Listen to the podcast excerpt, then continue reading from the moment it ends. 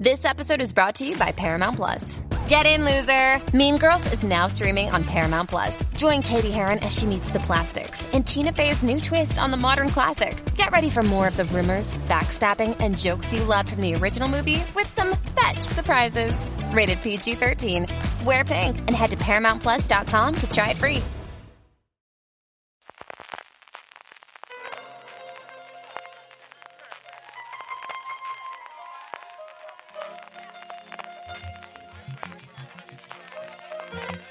Estás escuchando Fuera de Series con CJ Navas. Bienvenidos a Streaming, el programa diario de Fuera de Series en el que un servidor CJ Navas te trae las principales noticias, trailers, estrenos y muchas cosas más del mundo de las series de televisión. Edición del lunes 23 de enero con un frío que pela hasta aquí en Alicante. Hoy tenemos el repaso a los resultados trimestrales de Netflix, a varias cancelaciones que se han producido durante los últimos días y muchas cosas más. Antes de todo ello, permitidme de recordaros que ya podéis comprar en la tienda de Fuera de Series, fuera de series.com barra tienda, la tienda para grandes fans de las series de televisión. Como sabéis, para inaugurarla hemos puesto a la venta varios productos con nuestra marca y una primera colección de tazas muy pero que muy seriéfilas a la que recientemente hemos incorporado un diseño de las luciérnagas de las Fireflies para todos aquellos que estáis disfrutando todos los lunes con The Last of Us, que además si la compráis antes de final de mes os regalamos una chapa de edición limitada. Pásate ya por fuera de series.com barra tienda que seguro que tenemos algo para ti. Arrancamos, como os comentaba, con los resultados de Netflix que presentaron a finales de la semana pasada, los resultados del último trimestre de 2022, y la gran noticia, por encima de las cifras que ahora comentaremos, es que Red Hastings, el cofundador de la compañía, el que fue el consejero delegado durante muchos años y co-consejero delegado en los últimos justo a Ted Sarandos, ha dejado su puesto, ha dejado el día a día de la compañía, se mantiene, eso sí, como presidente ejecutivo del Consejo de Administración, algo similar a lo que ha hecho Jeff Bezos en Amazon y lo que en su momento hizo Bob Iger en Disney. Iger después dejó el consejo y después volvió otra vez como consejero delegado, que realmente es la persona que manda dentro de las compañías. Como digo, Red Hastings que deja el día a día y esto ha provocado pues toda una escalada de ascensos dentro de la compañía. Se mantiene Ted Sarandos como co-consejero delegado y se le une en la posición, parece que Netflix está muy contenta con cómo se llevan las cosas cuando hay dos personas en la cabeza, Greg Peters, que hasta ahora era el jefe de operaciones de la compañía. Y justo por debajo de ellos, un nombramiento que creo que es bastante importante para el futuro de la compañía, que es ascender a Bela Bayaria, que hasta ahora era la jefa global de televisión, a una nueva posición llamada jefa de contenido. Bela Bayari hace dos semanas estuvo en boca de todo el mundo en Hollywood por una extensísima entrevista barra reportaje que le hicieron en New Yorker de una periodista que la acompañó durante cuatro meses en su día a día, en la oficina, en el jet privado de la compañía, sus viajes a México, a Corea del Sur, para ver qué nuevos éxitos podía llevar Netflix hacia adelante. Como os digo, es algo que se comentó muchísimo en Hollywood y vale mucho la pena que la veáis, porque como os digo, es la nueva persona fuerte en cuanto a contenido y la que va a marcar de alguna forma qué tipo de contenido en el futuro va a realizar Netflix. Los números en sí, por su parte, fueron bastante buenos en cuanto a suscripciones, casi el doble de lo que esperaban y además crecieron en todos los sitios, incluido Norteamérica, que lleva mucho tiempo descendiendo. Los números no fueron tan buenos en cuanto a beneficios, aunque sigue siendo una de las pocas compañías que da beneficios trimestre tras trimestre de todas las que hacen contenido, y no tanto por el apartado de ingresos, que se mantuvo más o menos en lo esperado, sino por los gastos que se incrementaron en casi mil millones con respecto al trimestre anterior. Se esperaba que la compañía diese algún dato sobre su nueva tarifa con anuncios, no fue así, parece que sí lo harán dentro de tres meses, simplemente dijeron que estaban muy contentos con cómo había funcionado, pero sin números esto pues es un brindis al sol, y eso sí, aunque nuevamente sin datos, dijeron que la gran mayoría de la gente que se suscribía a la tarifa con anuncios eran nuevos suscriptores a la compañía, no suscripciones antiguas que decidían pagar menos para poder acceder a Netflix.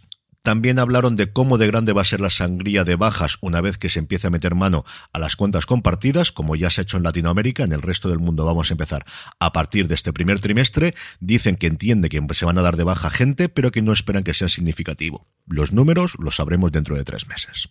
Y pasamos ya al capítulo de cancelaciones y renovaciones que tenemos bastante materia hoy. Por un lado, Outlander, que recordemos tiene todavía pendiente de estreno su séptima temporada, que se espera para verano o otoño, ha confirmado que habrá una octava, eso sí que será la última de la serie. Tanto la séptima como la octava temporada en España se podrá ver a través de Movistar Plus, que compró en su momento la producción. Lo que no sabemos es qué ocurrirá con su precuela, con el spin-off que oficialmente ya ha sido encargado por Starz y que en otras circunstancias serviría a Lionsgate Plus para poder llegar a muchísimo público, pero como ya sabéis, a la plataforma en España le quedan uno o dos meses como mucho. Por su parte, CBS ha confirmado que la decimocuarta temporada será la última de NCIS Los Ángeles. Veremos si crean una nueva franquicia para sustituir a esta de cara al año que viene. Y Apple ha decidido cancelar La Costa de los Mosquitos apenas dos semanas después de que concluyese su segunda temporada. La verdad es que es una serie de la que no se ha hablado absolutamente nada y mira que tenía Justin Terox volviendo otra vez a la televisión y a Melissa George, que al final tiene una carrera. A mí ya me extrañó en su momento que tuviese segunda temporada, pero ahí se va a quedar La Costa de los Mosquitos cancelada en Apple TV Plus después de dos temporadas. Y terminamos el bloque de noticias con dos noticias de industria relacionadas con el deporte. Por un lado, en España, Prime Video y Dazón han firmado un acuerdo global de distribución. Vamos a ser, por una vez, uno de los primeros países en los que se ofrezca la suscripción a Dazón directamente desde Prime Video al precio de 29,99 euros al mes. Y por otro lado, Leaf Golf, el nuevo tour de golf que debutó el año pasado con dinero saudí, fichando a jugadores por unas cifras absolutamente mareantes y cuyos torneos hasta ahora, y no sé si se mantendrá este año, se podían ver a través de YouTube, estaban como locos por encontrar alguna televisión en abierto en Estados Unidos donde poder emitirla y ha llegado a un acuerdo con la CW en la que prácticamente le han regalado el contenido. Por lo que se ha leído es que se van a encargar de absolutamente todo el tour, que es prácticamente como si alquilasen las horas, porque lo que necesitaban sí o sí es tener una televisión aunque no lo parezca a día de hoy en el 2023. En el apartado de trailers, una pequeña maravilla forma de teaser de la segunda temporada de Invencible, de Invincible, de la barbaridad de serie animada basada en el cómic de Robert Kirkman, es tremendamente divertido y nos sirve para anunciarnos que la segunda temporada llegará a finales del 2023. Si no lo habéis visto, vale mucho la pena de verdad que lo veáis. Por su parte, Netflix mostraba un adelanto de la sexta temporada de Cobra Kai, confirmando eso sí que esta será la última temporada de la serie. Y por último, Prime Video mostraba el tráiler oficial de Una historia de crímenes, su nuevo True Crime que ya tenéis disponible en la plataforma. Todos estos trailers, como siempre, al igual que las noticias que ya he comentado y lo que nos queda de programa, lo tenéis recogido y recopilado en nuestra newsletter, newsletter.fueradeseries.com, si todavía no te has suscrito, de forma gratuita para recibirla en tu buzón de correo electrónico todos los días. En cuanto a estrenos, dos del grupo MC. En el propio canal, en AMC nos llega The Lazarus Project, un thriller de acción británico protagonizado por Papa S.D.U. sobre una organización secreta capaz de viajar en el tiempo. Y en Canal Historia, hoy a partir de las 10 de la noche, tenemos Auschwitz en 33 objetos que retrata las historias personales que esconde el campo de concentración y exterminio Auschwitz-Birkenau a través de esos 33 objetos encontrados allí. Hoy es lunes y como todos los lunes repasamos el top 10 de Just Watch. Ya sabéis, esta plataforma y aplicación para saber dónde podemos ver una determinada película o serie que tiene alguna que otra novedad, aunque la parte de arriba se mantiene muy similar a la de la semana pasada. En el puesto número 10 se encuentra Happy Valley y en el 9 se sigue manteniendo Better Call Saul. Me sorprende muchísimo. Se ve que hay mucha gente, desde luego, que está aprovechando ahora para ver todas las temporadas en Netflix. Hablando precisamente de Netflix, en el 8 se encuentra miércoles y en el 7 Alice in Borderland. En el 6, y alegrado mucho Abbott Elementary o Colegio Abbott, supongo que sale el efecto de los globos de oro.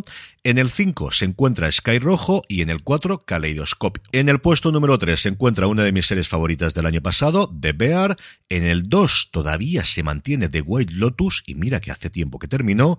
Y en el 1, el último gran éxito de Netflix en nuestro país, Machos Alfa. Si habéis llegado a la cuenta, 5 de las 10 series son del gigante rojo. Y terminamos como siempre con la buena noticia del día, que si me seguís en Twitter ya sabéis cuál es, porque el domingo por la mañana me llevé una sorpresa y una alegría a ver que en Saturday Night Live habían vuelto Amy Poehler y Aubrey Plaza a interpretar, apenas durante tres minutitos eso sí, a sus personajes de Parks and Recreation. Son, como os digo, apenas tres minutitos dentro del Weekend Update de Saturday Night Live, pero fueron tres minutos en los que no pude parar de sonreír al volver a ver a Leslie Knope y April Latgate.